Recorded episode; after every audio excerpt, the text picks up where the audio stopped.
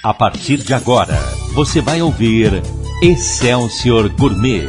Apresentação Dina Rachid. Oferecimento Sodier, sua vida recheada de sabor.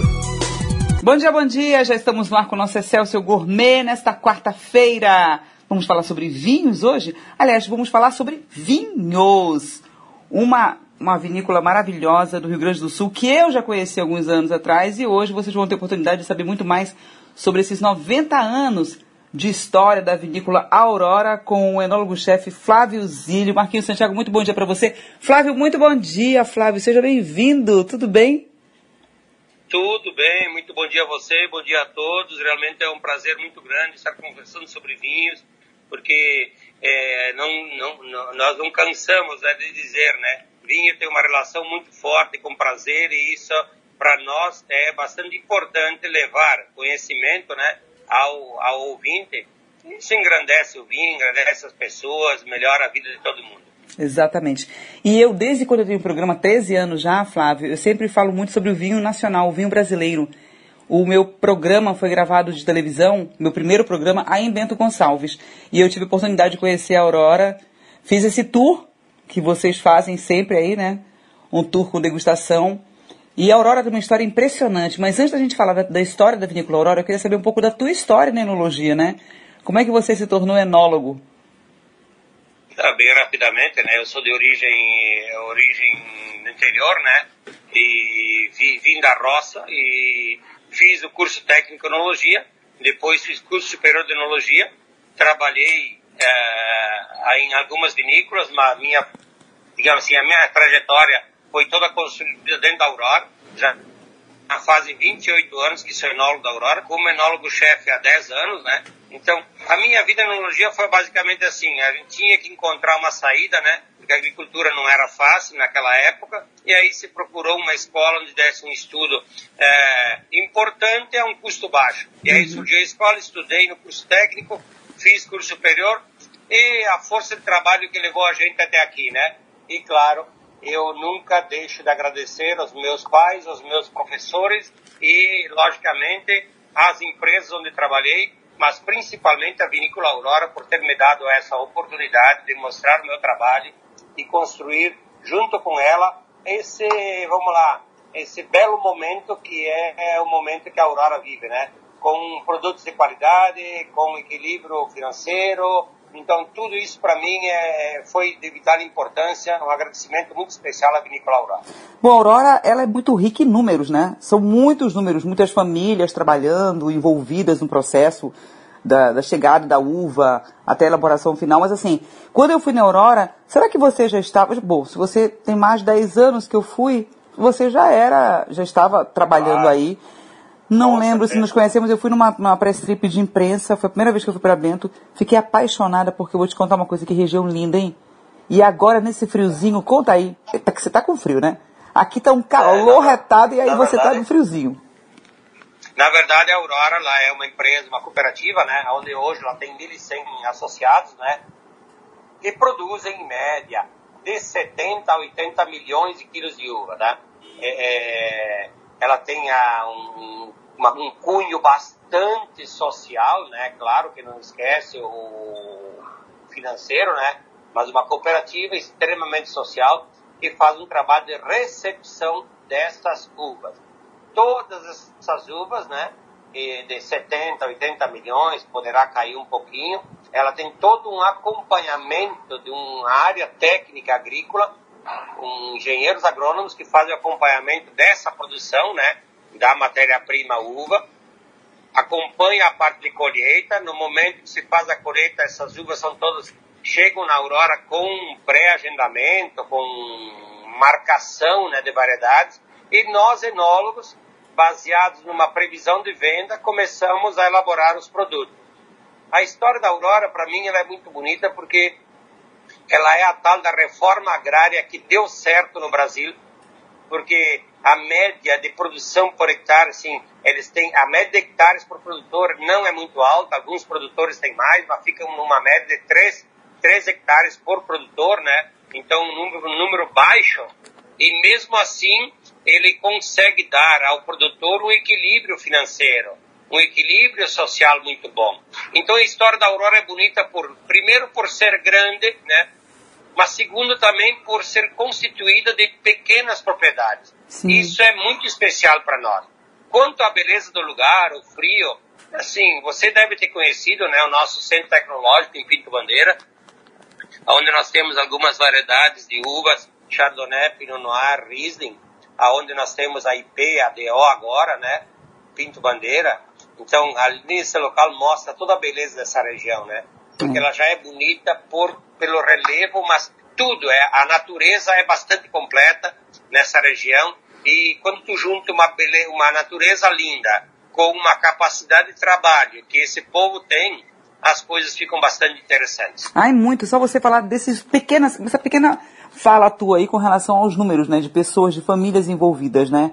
Mais de mil pessoas trabalhando. Imagina só quantas histórias, quantas vidas não dependem, não vivem da Aurora, né?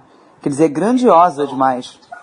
Se nós colocar uma média de, vamos lá, vou, vou usar um número baixo, né? Quatro pessoas por família. Se tem 1.100, já são 4.400 pessoas. Uhum. Aí nós temos mais 500, eu não sei exatamente, entre 500 e 600 funcionários. Bota que dependa mais quatro pessoas, então já vamos lá para uh, 6 4, 24, então já são mais 200, é, 2.400, nós estamos falando de 7, 8 mil pessoas, né? uhum. né? Diretamente, né? É. Mas todo o entorno da Aurora é, é, equipamento, é insumo, tudo gira muito em volta da Aurora. Então hoje a Aurora tem uma importância muito grande para a região, né, principalmente, mas eu diria que também é muito importante para o setor vitivinícola brasileiro. Sim. Ela é realmente um ícone que carrega muito, que, que leva adiante, né, todo esse projeto maravilhoso que é a vitivinicultura. É. E tem uma coisa também, né? Vocês trabalham muito, né? São muitos números, como você falou, e muitas premiações também, né? Vocês. É, é uma, uma vinícola bastante premiada, Aurora, né?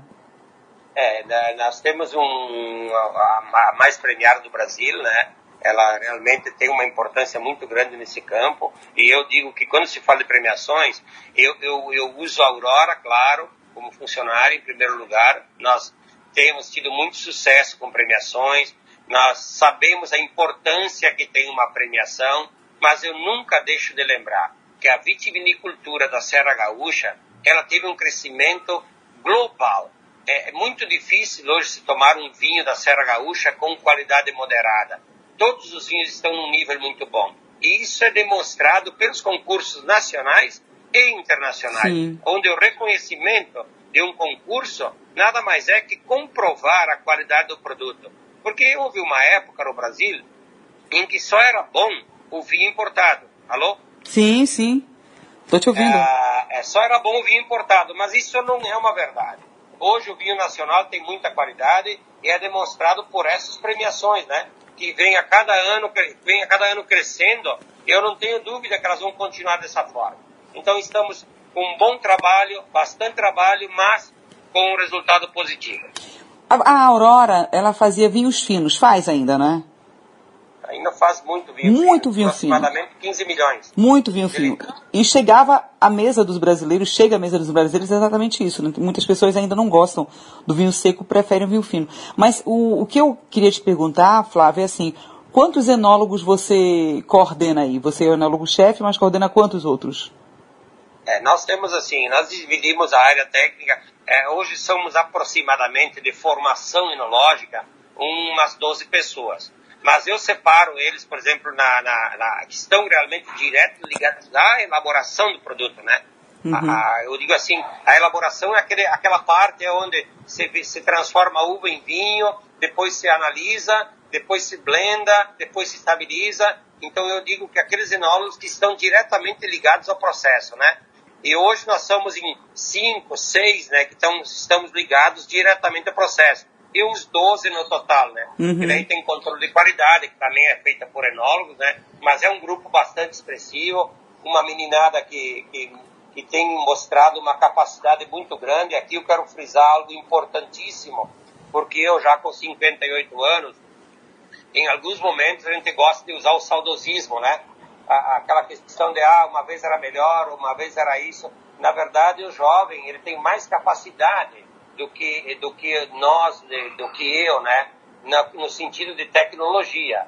Isso é um ponto positivo. Eles têm demonstrado uma capacidade de, de, de, de, de vamos lá, de exercer a sua função de enólogo uhum. muito importante. Claro que a cultura mudou, os estilos mudaram, mas eu coordenando uma equipe dessa estou muito contente porque eles respondem muito bem. São aproximadamente seis, são seis enólogos diretamente, mais seis que trabalham fora né, da, da enologia em CQ, mas estou muito feliz porque é uma equipe que trabalha em prol de criar o momento mágico positivo para a Aurora. E qual é o momento mágico? É o momento em que a pessoa que comprou um vinho da Aurora abre a garrafa, prova e tem prazer em beber esse vinho. Esse é o momento mágico, é isso que a equipe de enologia trabalha todo dia pensando nesse momento. Pois é, né? E aí você falou que você começou com curso técnico, depois você fez o curso mesmo para se tornar enólogo. Quando eu fui em Bento claro. Gonçalves, eu conheci muitos enólogos, muitos, muitos jovens, meninas, assim, sabe, já formadas em enologia. Mas é, você tocou num ponto muito importante sobre a qualidade dos nossos vinhos. E eu sempre falo isso, a gente tem que experimentar. Sabe, o Brasil produz vinhos maravilhosos, premiadíssimos. Nessas premiações às cegas pelo mundo, você sabe disso, o Brasil sempre sai com um, dois, três prêmios ou mais, né? A depender do, da, do lugar que esteja. Então, assim, é o brasileiro que precisa abrir a cabeça, Flávio, e começar a consumir o produto dele. Eu acho que nessa pandemia aconteceu muito isso, sabe? Mas ainda é muito pouco. Nesse, nos últimos anos aconteceu muito isso, mas é muito pouco ainda o vinho chegar, o vinho brasileiro chegar na casa do brasileiro, né? Ter a preferência do brasileiro na hora da compra. E isso é uma, uma batalha diária ainda, né? Não sei se, pelo menos no meu, na minha visão é assim, não sei se na tua é assim. Essa batalha diária para poder é, dizer, olha, nosso vinho é bom, sim, consuma. Ah, mas ele, o chileno vem mais barato, o argentino vem mais barato. Italiano. Sim, mas consuma brasileiro, experimente. Experimente, né? Porque a reclamação é isso eu vou dividir esse, esse, esse ponto em dois. Né? O primeiro deles, eu penso que é, o bairismo ele não pode ser exagerado, né? mas eu acho que ele ser, deveria ser exercido um pouco mais pelo brasileiro. Tá? Eu, eu sei que o mundo é globalizado, tudo isso, mas penso que o povo devia ter um pouquinho mais de, de, de eu chamo de bailismo, uma, é, nacionalismo, sim. um pouco mais. Não estou dizendo que, pelo amor de Deus, longe de mim de dizer, ah, não tem que consumir só produto brasileiro. Não, hoje o mundo é globalizado e é assim que ele vai ser daqui para frente, não tem como mudar. E outro ponto muito importante, tocou isso como enólogo, né, eu tenho que frisar, eu reconheço todos os terroirs do mundo, né, conheço alguns deles, e eu diria assim, todos os terroirs têm vinhos bons e vinhos médios. Vinhos ruins, eu sinceramente, eu não tenho encontrado, tá? Em todas as regiões. Então eu tenho, eu tenho que dizer o seguinte, primeiro, todos os vinhos tá, das regiões, das diferentes regiões, têm o seu valor.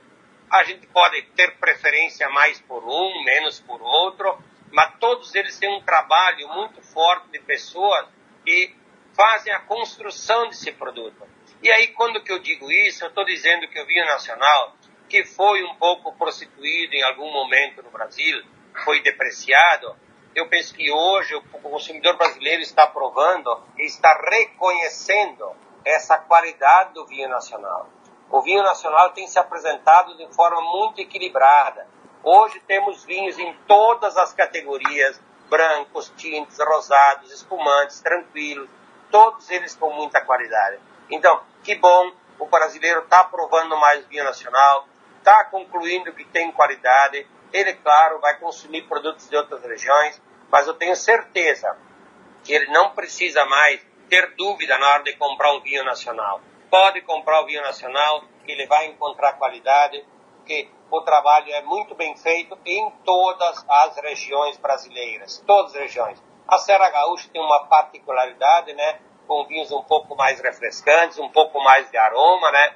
Menos cansativos, vinhos mais alegres, mas todas elas têm qualidade. Então, que bom que o consumidor brasileiro tem provado e tem gostado dos vinhos nacionais. E a Aurora está nesse bolo, né? Sempre, como disse, procurando aquele momento mágico de levar ao consumidor qualidade nos seus produtos. Eu quero saber sobre esses lançamentos de vocês daqui a pouco no próximo bloco. Mas assim, Eu queria que você falasse nessa tua trajetória aí, nesses teus 20 anos de Aurora.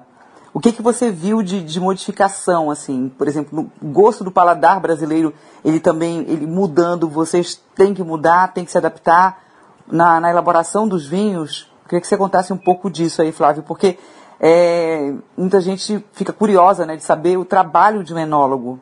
Porque o trabalho do enólogo não é só ficar lá pensando, né? Tem que ir para o campo, tem que ver tudo, né? É um trabalho amplo. Eu, eu diria que a primeira coisa que o enólogo tem que ter, claro, é o conhecimento de enologia, né? Isso é o primeiro ponto. Mas depois ele tem que ser um grande tocador de serviço, ele tem que ser um facilitador, né? Ele não pode ser um cara que fica só escrevendo as ordens e, e estudando enologia, não. Ele tem que ser um facilitador. E isso nós temos feito ao longo da minha trajetória na Aurora. É estudar enologia sim, mas dar condições para que todo grupo de pessoas possa possa executar a sua tarefa muito boa. Eu diria que essa, nessa trajetória, o que, que mudou? O consumidor, claro que ele vai mudando. Não é tão rápido assim, tá? É, um, é, um, é uma mudança, sim, mas ela é, não é de forma veloz. Mas eu queria citar, por exemplo, a questão do, do açúcar, né? Os vinhos mais, os vinhos mais doces, né? Eles têm crescido ainda, eles continuam crescendo e, e, e vamos lá, é, pode parecer estranho, né? Ah, mas os vinhos, ah, os vinhos suaves, os vinhos doces, esses vinhos não são bons. Eu te diria que a diferença entre o vinho suave e o vinho seco é só a quantidade de açúcar, não tem nada além disso. Então, mudou muito sim. O povo brasileiro tem crescido o consumo tanto em vinho suave quanto em vinho seco. Eu diria que cresceu um pouco mais em vinho seco, sim, mas continua crescendo comportamentos do tipo, do tipo, ah, qual o perfil de vinho? Eles passaram a tomar vinho branco, deixaram de tomar vinho branco. É um pouco cíclico, porque sim, o tinto, né? Depois daquelas reportagens de que uh, o antioxidante do vinho tinto, ele ajuda, né, na prevenção de doenças, né? Ele tem ajudado a, a vender esse vinho tinto. Então cresceu bastante o tinto, aí caiu o rosado, aí agora está voltando rosado e branco crescendo novamente, né? E o tinto, digamos assim, cresce menos que o branco e o rosado. Então as mudanças são cíclicas, mas não tão rápidas assim. São mudanças sim, mas não tão rápidas. E quanto à minha trajetória de profissional, como disse, eu sou primeiro um enólogo, sim, mas eu sou um grande facilitador do trabalho, porque a minha trajetória, ela vem do piso de fábrica, né? Ela vem do piso de cantina. Então eu comecei no piso de cantina e aí passei para enólogo, supervisor e depois eu passei para enólogo-chefe, né? Uhum. Então essa é a minha trajetória. Sou um cara que estudou enologia, mas principalmente sou um grande facilitador do trabalho. A Aurora, ela é aberta para visitação, não é, Flávio? Agora, eu queria que antes da gente falasse sobre visitação e sobre essas novidades aqui de aniversário e tudo mais, eu queria que você me falasse da tua, dessa mudança nesse ano de pandemia. O que que alterou, o que que mudou na vida de vocês aí? Ah, a mudança foi bastante grande, né? Porque o comportamento nosso foi totalmente diferente e ela teve aquele momento, aquele auge, né? Na nossa nosso período de vindima, né? De elaboração, que foi de janeiro a março, né? Isso causou um pouco de estresse, mas, uh, mas nada que tenha, digamos assim, afetado né, o nosso trabalho. Mudou, mudaram os comportamentos, mudaram nossa forma de, de, de, de trabalhar, né? Algumas pessoas trabalhavam de casa, o enólogo aqui, claro, presente, né? Mudou muita coisa, eu não sei se vai voltar ao, ao que era antes, né? Mas nada que tenha afetado o nosso trabalho, nosso, a nossa qualidade de produto, tudo funcionou de forma bem tranquila. E teve aumento no, é, na produção de vocês? Porque o vinho foi muito consumido, né? O aumento do vinho, do, do consumo do vinho e das, cerve das cervejas aumentaram bastante, né? Não no Brasil, no mundo é. inteiro. É, o consumo de bebida é, parece que cresce, né? Eu não tenho os dados oficiais comparando o ano passado com esse ano, né? Mas tem crescido bastante. É. Então, parece que sim, parece que o consumidor tem agradado, né? De tomar bebida, a vinho ou outras bebidas em casa, tem essa questão também né, da, do álcool no trânsito, que é uma dificuldade. Então me parece que as pessoas têm buscado vinho na gôndola e têm consumido em casa, né? E isso realmente se apresenta. Nós tivemos realmente uma comercialização boa, né? Tivemos uma safra 2021 que teve que é bastante expressiva, né? É um volume importante, aproximadamente 90 milhões de quilos de uva. Nossa. Então é um, uma safra bastante grande para o nosso tamanho. Nós normalmente esmagamos 70, 75 milhões. Mas enfim, tudo correu bem, safra boa, comercialização funcionando. Claro que quando se fala em comercialização, eu não poderia te dizer ah, como, como as coisas funcionam, o seu esforço de venda, em que nível está, não uhum. conheço isso. O que eu sei é que está girando, o produto vinho gira. Uhum. E assim, aconteceram algumas coisas muito é, importantes nesse processo agora da pandemia, né? A falta de, de, de garrafas, né, de embalagens também. Isso acabou atingindo as, as vinícolas né, do mundo inteiro por conta da falta estamos numa pandemia ainda, né, Flávio? Muita gente pensa que não, mas estamos numa pandemia ainda, né? Então, eu acho que, né, sabe que a gente quando escuta política, escuta, enfim, economia dos países, dos continentes, né, a gente sempre ouve falar no, na América do Sul como o Brasil, um país em desenvolvimento, né, e a gente, ah, isso não é verdade, isso é... Mas, na verdade, nós ainda somos um país de desenvolvimento, né, quando o consumo aumenta um pouco, a gente percebe que não tem uma estrutura para sustentar. Então, o país ainda está se estruturando, né, então, quando houve uma demanda maior de vidro, houve uma, um desabastecimento, né? Então, eu não saberia te dizer em que estágio se encontra isso, mas tenho ouvido sim internamente que algumas dificuldades existem com a, o fornecimento de vidro. É. Dificulta a nossa vida, claro, mas vamos em frente, né? Não, meu bem, tem muita uva aí, a colheita foi muito boa, a vindima foi muito boa. Bora engarrafar esse negócio, fazer a criação é, de, de vinhos aí pra gente poder usá-los, né? Que consumir com moderação, claro, sempre é importante falar que qualquer tipo de bebida é com moderação. Você falou dos benefícios do vinho. Isso nos últimos anos vem se falando muito, né? Da, de você, você envelhece igual vinho, quanto eu ouço isso demais. Ah, cada dia que passa tá igual vinho, tá melhor. Digo, coisa boa, coisa boa, a safra tá boa aqui ainda.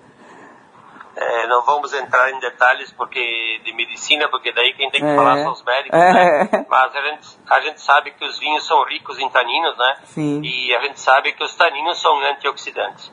E aí, principalmente o resveratrol, né? E todas as doenças de, de seres humanos e de animais começam com a morte de uma célula e passa para a segunda e terceira, a quarta e assim vai indo, né? Uhum. E simplesmente, né, de forma bem simplória, dizer, bom, se a minha célula normalmente ela adoece por oxidação, né? Com a presença de oxigênio, então eu tenho um consumo de taninos que é antioxidante, então fica claro de entender que quando se consome bebidas com bases de com presença de taninos, nós estamos realmente ah, protegendo a nossa vida, né? A nossa saúde e felizmente isso está atrelado fortemente ao vinho, né? Que é o nosso ramo e está provado cientificamente, né? que o vinho faz bem à saúde por esses motivos. É. E claro, eu digo que o vinho tem outra coisa importante.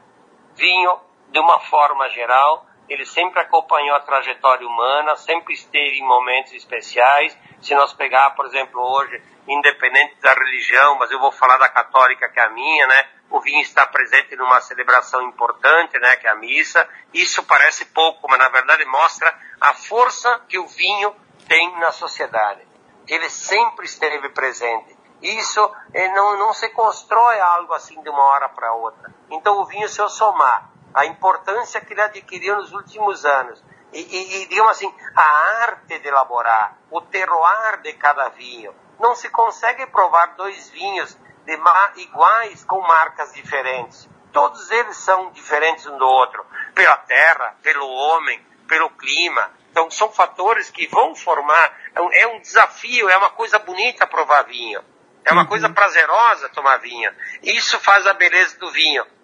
Então eu diria que, que o vinho, sei lá, ele, ele tem algo especial. E aí quando eu saio do vinho tranquilo, que é o vinho sem presença de CO2, e vou para o vinho espumante, é, eu, eu friso muito nos meus comentários. Uma bebida que quando servida em duas taças, três, ela ameniza qualquer clima entre duas, duas pessoas. Eu não estou dizendo que ela resolve problemas, mas duas taças de espumante, elas amenizam o clima. É. Olha, ó Flávio, Isso. às vezes resolve, hum. viu? Às vezes resolve e resolve muito. Resolve. É Olha, como se você selasse. Eu diria que eu, eu não posso afirmar, mas eu sei que na minha vida resolve e me ajuda a solucionar os problemas. A minha então, também. A, que... a minha também. eu tô te dizendo então. A bebida, tá tudo certo. A bebida que a bebida que tem esse, essa capacidade, ela tem que ser muito respeitada. É. Eu respeito muito ela por esse motivo. É. Você falou do, do, vinho, do vinho adocicado, né? Desse, muita uhum. gente prefere, ah, não, eu prefiro vinho mais doce, mas. Eu queria que, já que você falou assim, ah, a diferença que existe é no açúcar. Eu queria que você falasse um pouco sobre essa diferença, até porque a Aurora, né, campeã muito, muito de vendas dos vinhos secos, dos vinhos é, de mesa, né? Então eu queria que você falasse isso. Por que, que as pessoas falam assim, ah, não vou tomar, e eu te digo até como uma coisa meio puxando a minha orelha. Porque, a, a, claro que eu comecei com vinho docinho, né? Que é gostoso. Uhum. Aí depois você começa a adaptar o teu paladar e vai para o vinho mais seco. E aí parece que o paladar vai ficando mais e mais apurado, aí você vai ficando mais, mais cheio de frescura, né? Digamos assim. Com o paladar mais apurado, aí você vai, vai, vai. E dificilmente você volta para o vinho seco. Eu, esses dias, esses dias não, no ano passado, eu fui, super vontade de beber vinho e não tinha, e comprei, inclusive da marca de vocês, um vinho é, que não era doce, mas também não era seco. Era assim, meio que um meio termo. Semi-seco. É. E aí eu falei, olha, que, que delícia a gente poder experimentar isso sem preconceito, né? Porque quem sai do, do doce e vai pro seco, fica com certo preconceito de voltar. Eu queria que você falasse, e quem está no doce, vamos falar assim, né, popularmente, é, tem uma certa resistência muitas vezes em ir para o seco. Falar, não, eu prefiro que é muito seco, a minha boca fica, é, né, fica meio que pegando e tal. Eu queria que você falasse exatamente sobre isso. O processo de vinificação de um e de outro. E por que, que algumas pessoas falam que quando elas bebem e o vinho é mais adocicado, provoca a tal da dor de cabeça? Ou então embebedo é, mais eu, rápido? Eu, vamos tentar colocar. Primeiro, vamos seguir assim. Todo vinho nasce seco, exceto alguns casos, tipo uh, colheitas tardias, e aqueles vinhos adocicados por natureza, eh, que são elaborados com uvas passas, enfim. Eu estou tirando esse vinho. Ao restante, todos os vinhos nascem secos, ou seja, a gente transforma todo o açúcar em álcool e eles ficam estocados sem a presença de açúcar residual. Bom, qual é a diferença do vinho seco e vinho suave? Na verdade, o vinho é o mesmo. Quando que eu vou fazer uma marca seco, eu tomo esse vinho, preparo ele em garrafa como tal. Quando eu vou fazer ele demi-seco ou suave, eu vou adicionar açúcar de cana ao produto. Aí tu vai, puxa vida, mas açúcar de cana, eu quero frisar algo muito importante para todo ouvinte. A palavra, existem dois componentes na, na, nossa vida que passam quase despercebidos, mas que já foram muito importantes, continuam sendo, só não são reconhecidos. Hoje eles se tornaram vilões, que é o açúcar e o sal. Tanto é que o sal deu nome a salário, de tão importante que ele foi. Eu estou citando isso porque as pessoas depreciaram o açúcar, depreciaram o sal. Tudo isso, sim, causa problemas, mas quando é em demasia. Quando ele é consumido de forma moderada, ele não é problema. E aí, quando nós saímos da, desses dois componentes, vamos para. É, é, quando se insere ele no vinho, simplesmente eu tomo um vinho seco, aplico a dose de açúcar que eu quero ter no meu produto e engarrafo o produto. Não existe nada de, de, de diferente disso. É uma parte muito tranquila de ser feita e o consumidor só está tomando um pouco mais de açúcar quando vai tomar. Essa questão da dor de cabeça, por causa do vinho, so, uh, vinho doce, eu te diria que não tem relação com o doce, mas sim com a quantidade que se bebe. Quando a gente vai consumir bebidas alcoólicas adocicadas, uhum. a gente consome um pouco a mais que o normal porque ele é, digamos assim, mais docinho, a gente não percebe, é, né? Vai achando docinho, vai indo, né? Vai, Exatamente, vai então. E aí, esse é o problema. A dor de cabeça nada mais é que excesso de álcool no sangue, né? Que vai para a cabeça. Então, qual é a forma de corrigir isso? Primeiro é consumir de forma moderada, né? O produto. E segundo, sempre consumir bebidas alcoólicas intercalando com água, Sim. bastante água. Não consumir bebida alcoólica sem a presença intercalada de água. Tem que ter água em qualquer bebida alcoólica. A diferença vai ser gigantesca. Tomar uma garrafa de vinho sem bebida, sem água intercalada vai causar problemas. Se eu tomar essa garrafa de vinho com água intercalada, o meu dia seguinte será bem tranquilo. Ah, eu sou a prova disso, porque toda vez que eu bebo pouca água com vinho, eu sempre acordo um pouquinho menos disposta ah. do que quando eu bebo. E olha que eu bebo bastante água e sirvo muita água para os meus amigos. Porque as pessoas acham que. Só um parêntese aqui. Estão bebendo cerveja. Ah, beber cerveja, eu vou ao banheiro, então é diurético. Gente, nada a ver. É álcool, tem álcool. Então a água tem que estar presente em qualquer tipo de bebida. Um gole da bebida alcoólica, um gole dois de água. Um gole da bebida alcoólica, eu vou até mais, assim, eu sou muito chata com relação a isso. Eu tento. E é. quando não acontece, Flávio, é exatamente isso. Acorda diferente, sabe? O, o nível alcoólico, né? Ele parece que ele fica mais forte dentro da gente. E quando você bebe água, dá uma. Uma, uma, uma diminuída, né? O que é, que é muito bacana. Agora, a gente se sente muito melhor. É, o teor alcoólico é a mesma coisa? do doce para o seco? É, normalmente, a, dependendo da quantidade de açúcar que se aplica, ele vai acontecer uma pequena diluição, tá? O vinho suave normalmente é um pouco menos alcoólico, mas eu digo tecnicamente, mas de uma forma geral é muito parecido, muito uhum. parecido. E me, diz, parecido. me diz uma outra coisa, qual a linha de vocês de vinhos, doces, secos, quantos produtos vocês têm à disposição? Meu, Muita coisa, né? amiga. né? muita coisa. Nós temos os vinhos de mesa, né? Que é, o grande volume de vinho suave que nós vendemos, né? Que é Sangue de Boi Country Wine. É, são marcas que carregam bastante vinho suave, né? Depois nós temos os vinhos finos, a grande maioria são demi-sec, tá? Nós temos dois vinhos suaves, né? Mas são poucos, né? Nos vinhos finos. O grande volume é demi-sec nos vinhos finos, né? Mas o grande volume realmente é no vinho de mesa, com uma doçura importante, né? Que é, são vinhos elaborados com uvas americanas, mas que tem agradado muito o consumidor brasileiro, que tem aquele aroma frutado, né? Uhum. Aquele aroma de, de, de, de, uva Isabel, uva Bordeaux.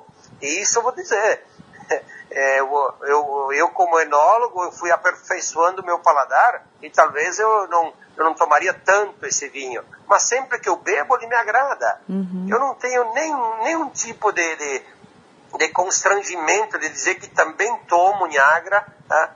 Porque eu considero eu amo, eu, eu amo, eu amo Niagara. Eu, você sabe que eu comecei a beber o Niagara, né? Que é, que era o que eu, Ave Maria e minha irmã. Hoje em dia, né, eu chego em Belém, eu sou paraense, né? Eu chego em Belém e falo assim, uhum. a gente tem que voltar nossas raízes. Eu falo pra ela, a gente precisa voltar às raízes. Ave Maria. O cheiro da uva Niagara, ele é, pra mim, absurdamente, a minha uva favorita é a Chirá. Mas, assim, ah. o, pro, pro doce Niágara, ela é, nossa senhora, é um... Não, a gente sabe que tem uma diferença muito grande entre eles, né? Entre o vinho fino e o vinho de mesa tem uma diferença muito grande. Mas não vamos aqui depreciar, ah, esse é bom, esse é ruim. É, pô, gostos, cores e amores, o que, que vamos fazer com isso? É, é individual, né? Vamos aproveitá-los, né? Agora, no, eu, vou, eu preciso do intervalo comercial de novo e no próximo bloco vamos falar desses lançamentos aí. Eu quero saber como foram criados esses novos vinhos, porque tem festa. A gente não falou dessa comemoração ainda, né? Da Aurora, da Vinícola Aurora. No próximo bloco, então. E outra coisa, não é sangue de boi, não, é sangue de boa, viu? Você tá atrasado. Sangue de boa. tá, tá bom, então, ok. Intervalo comercial e a gente volta já. Estamos de volta e hoje conversando com o enólogo-chefe da vinícola Aurora, Flávio Zílio. No primeiro bloco falamos sobre números, 1.100 famílias nessa trabalhando nessa vinícola incrível que é cheia de história, cheia de, de magia, cheia de empregos, cheia de coisa boa. Hein, Flávio? Tão boa que vocês estão uma grande comemoração ainda, ainda está na comemoração, né? Você trabalhou nos vinhos aí super especiais. Eu queria que você falasse a respeito desses vinhos e dessa comemoração da Vinícola Aurora. É, realmente, nós realmente alcançamos os 90 anos de, de empresa, né?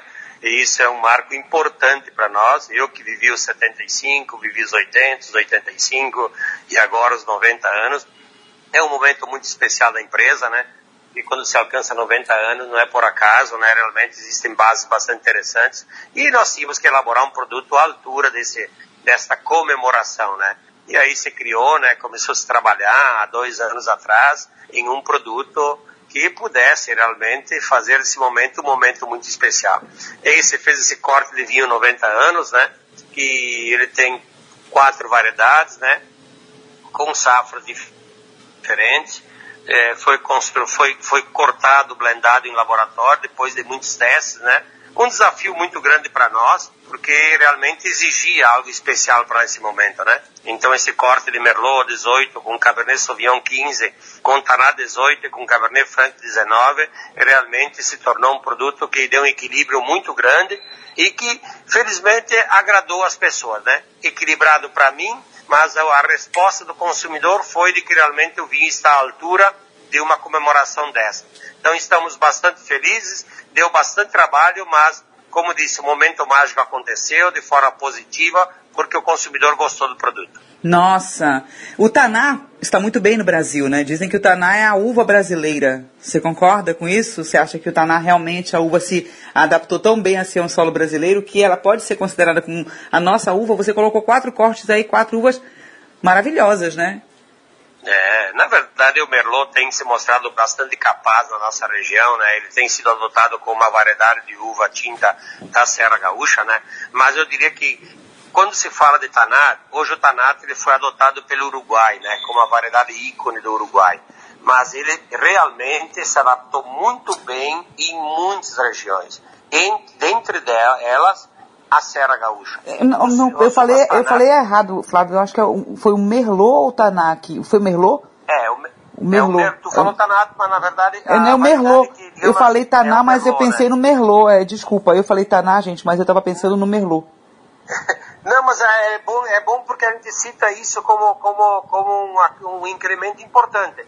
O Merlot é uma variedade que, como nós temos um índice de chuvas um pouquinho acima da média, ela tem uma coerência melhor, se adapta melhor à variedade Merlot para isso. Mas, aquilo que você falou, Tanan, ele realmente, essa variedade se apresenta muito bem também na Serra Gaúcha. É uma variedade que vem crescendo sua qualidade e tem dado resultado nos seus vinhos importantíssimos. Então, sim, o Merlot é a ícone né, da nossa região, tem se comportado muito bem, mas o Tanat tem mostrado capacidade também.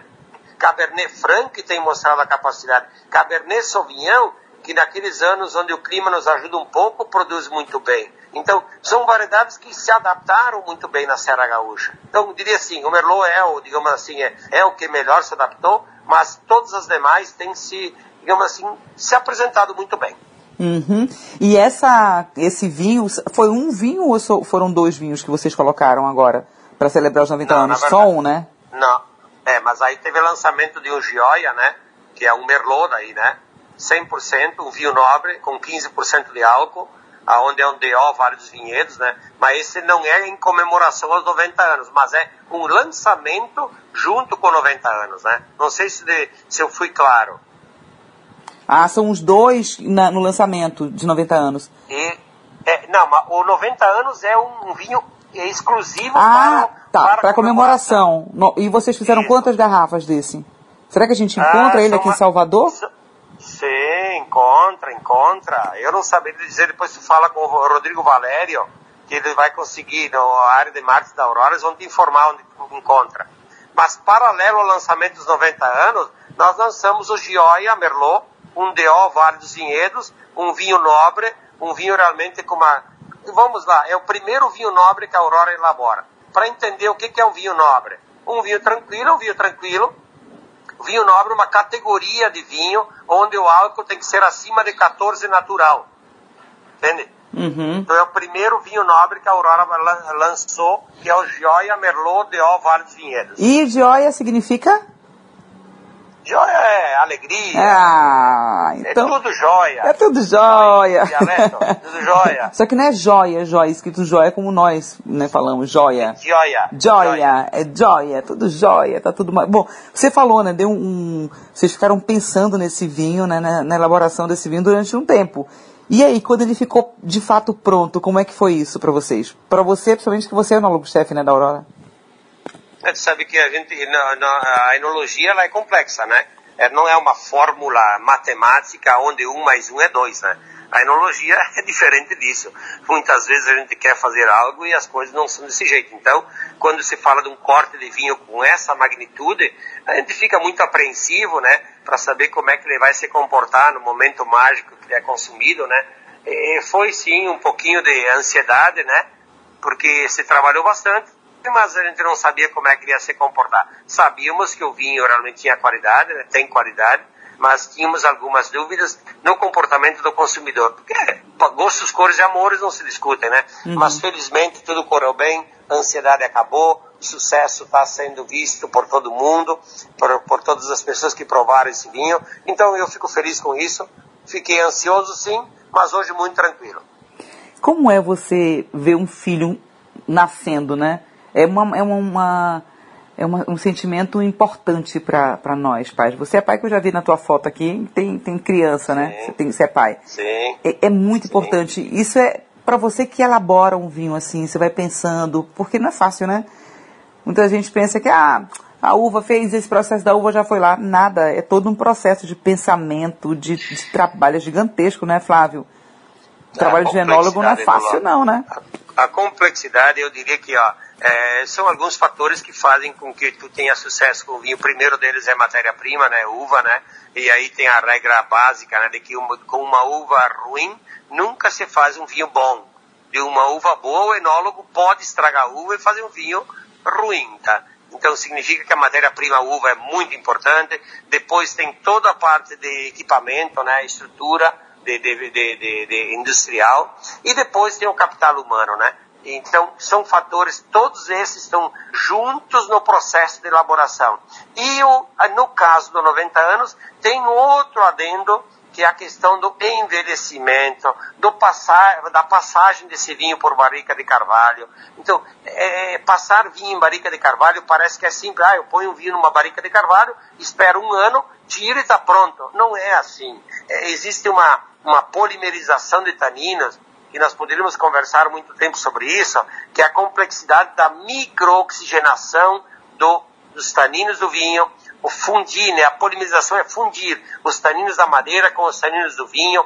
Então a complexidade é muito alta. E é por isso que dá bastante trabalho. O enólogo vai para casa pensando naquilo que ele quer fazer, no objetivo que ele tem. Então, a complexidade é bastante grande, mas o mais importante é que somos apaixonados por isso, né? E o resultado foi positivo no final. Não, e nós agradecemos.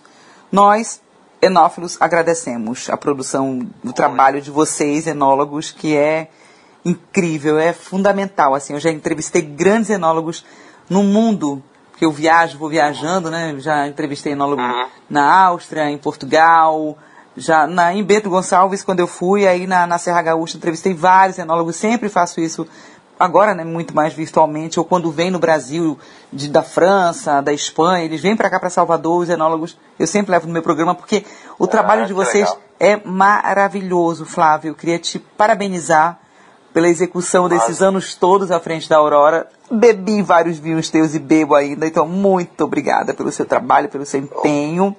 A vinícola pela essa grandiosidade. Parabéns aos 90 anos da Aurora. Muito obrigada, viu, por conversar comigo, por bater um papo aqui com os meus ouvintes do Excelsior. Muita saúde para vocês aí. Eu que agradeço a vocês e a, a, nossa recompensa é no momento em que vocês consomem os nossos vinhos, e isso tudo valeu a pena. Então, toda vez que é, agradecer de que forma? Comprando vinho e bebendo vinho nacional, se for da Aurora, melhor ainda. A gente já fica muito agradecido, feliz e não precisa agradecer mais. Será sempre um prazer conversar com vocês, será sempre um prazer levar algum conhecimento ao, ao, ao ouvinte dessa rádio. Então estamos sempre à disposição. A Aurora é uma empresa aberta, uma empresa da sociedade e sempre que precisarem é só fazer contato e não terá, não terá nenhum problema em conseguir mais uma entrevista, mais um bate-papo sobre vinho. E Flávio, olha, quem for a Serra Gaúcha, visite a Aurora. Coloca a Aurora no seu roteiro de viagens, porque eles têm um receptivo incrível na vinícola. Você pode visitar todos os, os lugares, né, entender um pouco, ver um pouco como é que faz o, todo o processo do vinho, de, né, de engarrafar e experimentar os produtos, fazer degustação, que é muito bacana. Nessa pandemia, claro que muitos cuidados precisaram ser redobrados, né, Flávio? Então, mas continue os cuidados. Então, ao invés de você pensar em visitar a vinícola fora do Brasil, comece por aqui, pelo nosso país. E esse consumo de vinícolas, né, de, de conhecimento, muita gente não sabe, né, Flávio? Não, não, não visita o Brasil, vai para fora ver vinícolas e não, não, não sabe nem da importância. E a Aurora, nesses 90 anos, tem uma importância gigantesca para o Brasil, né? Não é só para a região. Tudo isso que, além de tudo isso que tu falou, né? Além de tudo isso, ainda nós não cobramos para provar vinho na Aurora. Além de tudo isso, da beleza, da receptividade que a Aurora tem, ainda na hora de provar os vinhos, passa pela, pela, pela degustação, não precisa ficar pagando degustação, é sempre um prazer receber todo tipo de pessoa que tem uma vontade de conhecer uma vinícola, nós estaremos sempre de braços abertos em recebê-los.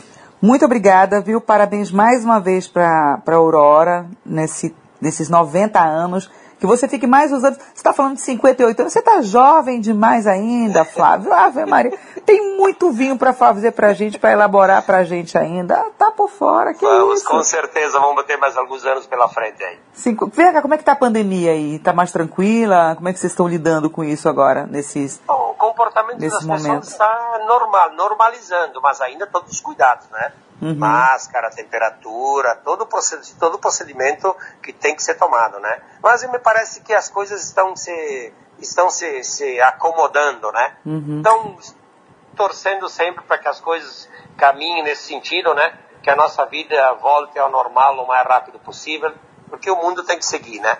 O mundo não tem que parar, as gerações chegam, vão e é assim que tem que ser.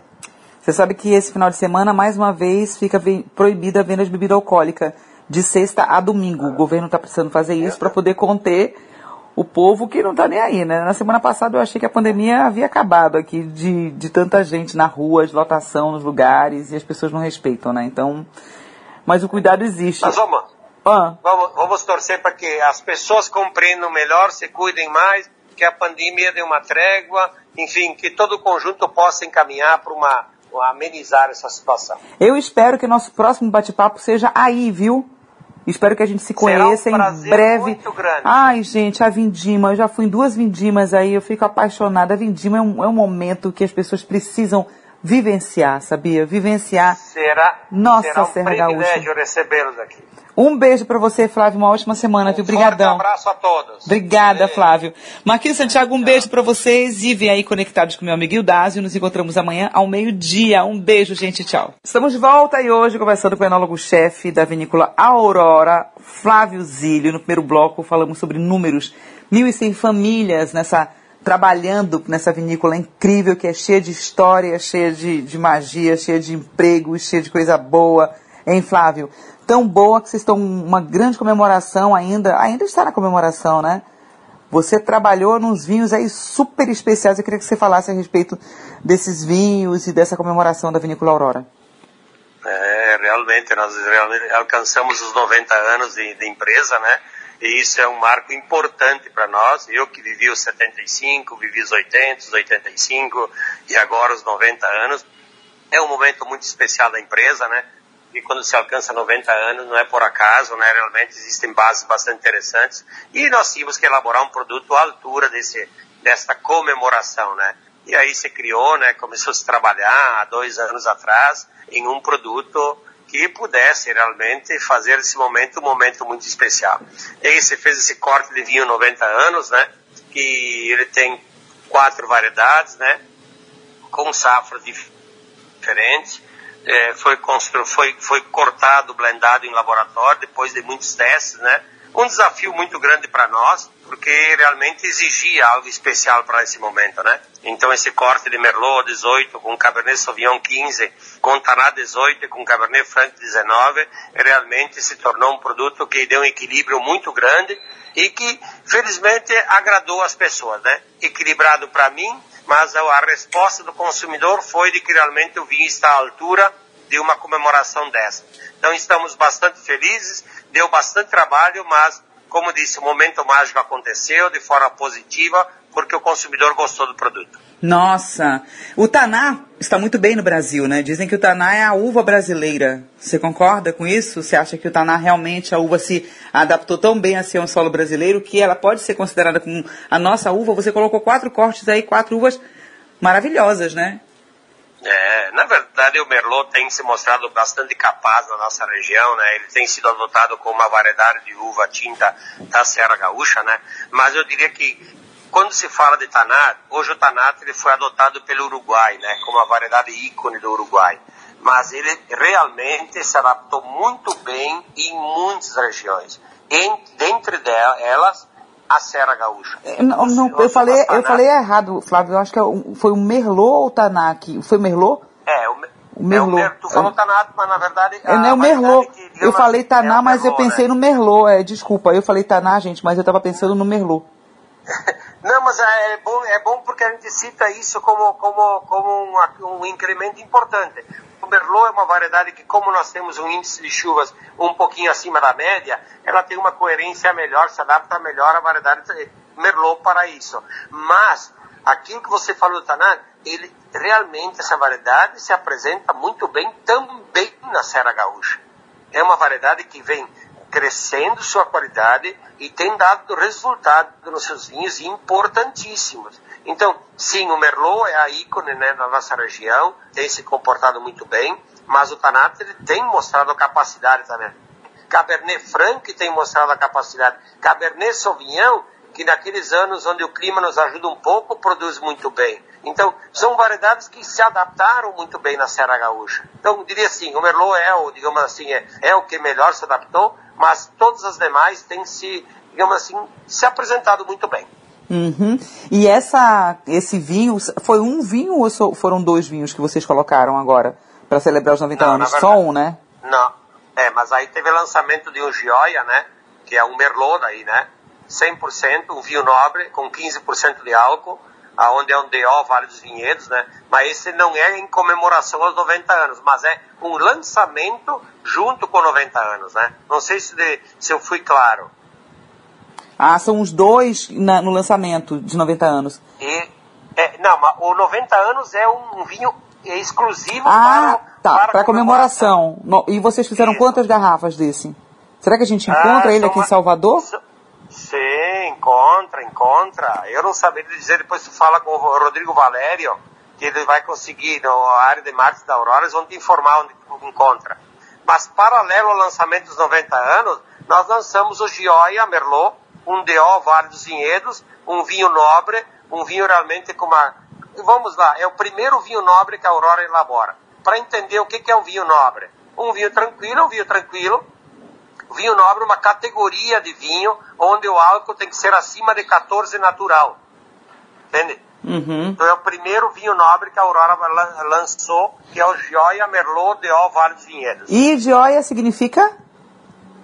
Joia é alegria. Ah, é então. É tudo joia. É tudo joia. Dialeto, tudo joia. Só que não é joia, joia, escrito joia como nós né, falamos, joia. Joia. Joia, é joia, é tudo joia, tá tudo. Bom, você falou, né? Deu um. Vocês ficaram pensando nesse vinho, né, na, na elaboração desse vinho durante um tempo. E aí, quando ele ficou de fato pronto, como é que foi isso para vocês? Para você, principalmente que você é o enólogo-chefe, né, da Aurora? É, tu sabe que a gente, na, na, a enologia ela é complexa, né? É, não é uma fórmula matemática onde um mais um é dois, né? A enologia é diferente disso. Muitas vezes a gente quer fazer algo e as coisas não são desse jeito. Então, quando se fala de um corte de vinho com essa magnitude, a gente fica muito apreensivo, né? Para saber como é que ele vai se comportar no momento mágico que ele é consumido, né? E foi sim um pouquinho de ansiedade, né? Porque se trabalhou bastante mas a gente não sabia como é que ia se comportar. Sabíamos que o vinho realmente tinha qualidade, né, tem qualidade, mas tínhamos algumas dúvidas no comportamento do consumidor. Porque gostos, cores e amores não se discutem, né? Uhum. Mas felizmente tudo correu bem, a ansiedade acabou, o sucesso está sendo visto por todo mundo, por, por todas as pessoas que provaram esse vinho. Então eu fico feliz com isso. Fiquei ansioso sim, mas hoje muito tranquilo. Como é você ver um filho nascendo, né? É, uma, é, uma, é uma, um sentimento importante para nós, pais. Você é pai que eu já vi na tua foto aqui, tem, tem criança, né? Você, tem, você é pai. Sim. É, é muito Sim. importante. Isso é para você que elabora um vinho assim, você vai pensando, porque não é fácil, né? Muita gente pensa que ah, a uva fez esse processo da uva já foi lá. Nada, é todo um processo de pensamento, de, de trabalho gigantesco, né, Flávio? O trabalho de enólogo não é fácil, não, né? a complexidade, eu diria que ó, é, são alguns fatores que fazem com que tu tenha sucesso com o vinho. O primeiro deles é matéria-prima, né, uva, né, e aí tem a regra básica, né, de que uma, com uma uva ruim nunca se faz um vinho bom.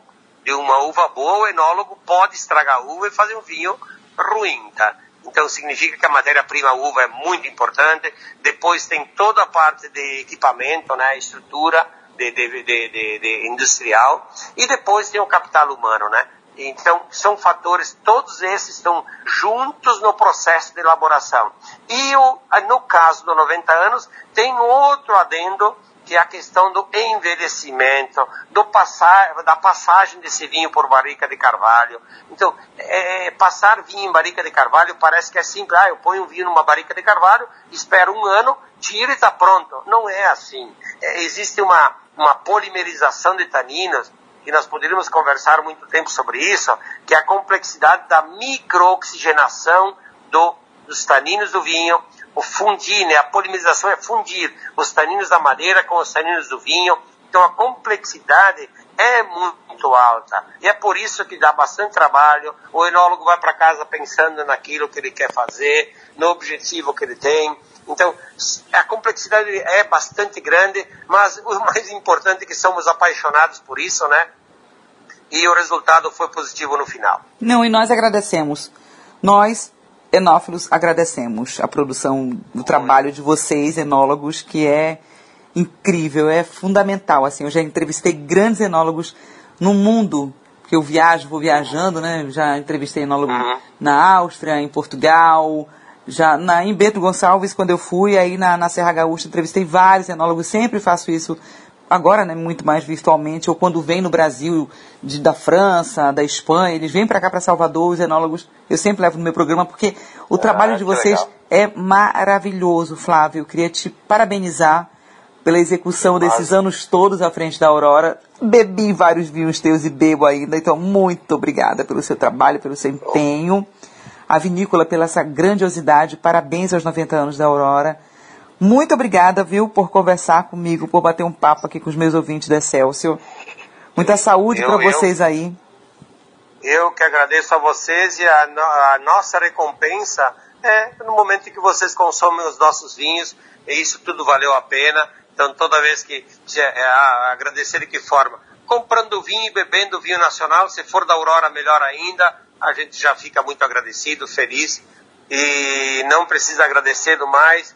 Será sempre um prazer conversar com vocês, será sempre um prazer levar algum conhecimento ao, ao, ao ouvinte dessa rádio. Então estamos sempre à disposição. A Aurora é uma empresa aberta, uma empresa da sociedade e sempre que precisarem é só fazer contato e não terá, não terá nenhum problema em conseguir mais uma entrevista, mais um bate-papo sobre vinho. E Flávio, olha, quem for a Serra Gaúcha, visite a Aurora. Coloca a Aurora no seu roteiro de viagens, porque eles têm um receptivo incrível na vinícola. Você pode visitar todos os, os lugares, né, entender um pouco, ver um pouco como é que faz o, todo o processo do vinho, de, né, de engarrafar e experimentar os produtos, fazer degustação, que é muito bacana. Nessa pandemia, claro que muitos cuidados precisaram ser redobrados, né, Flávio? Então, mas continuam os cuidados. Então, ao invés de você pensar em visitar vinícola fora do Brasil, comece por aqui, pelo nosso país. E esse consumo de vinícolas, né, de, de conhecimento, muita gente não sabe, né, Flávio? Não, não, não visita o Brasil, vai para fora ver vinícolas e não, não, não sabe nem da importância. E a Aurora, nesses 90 anos, tem uma importância gigantesca para o Brasil, né?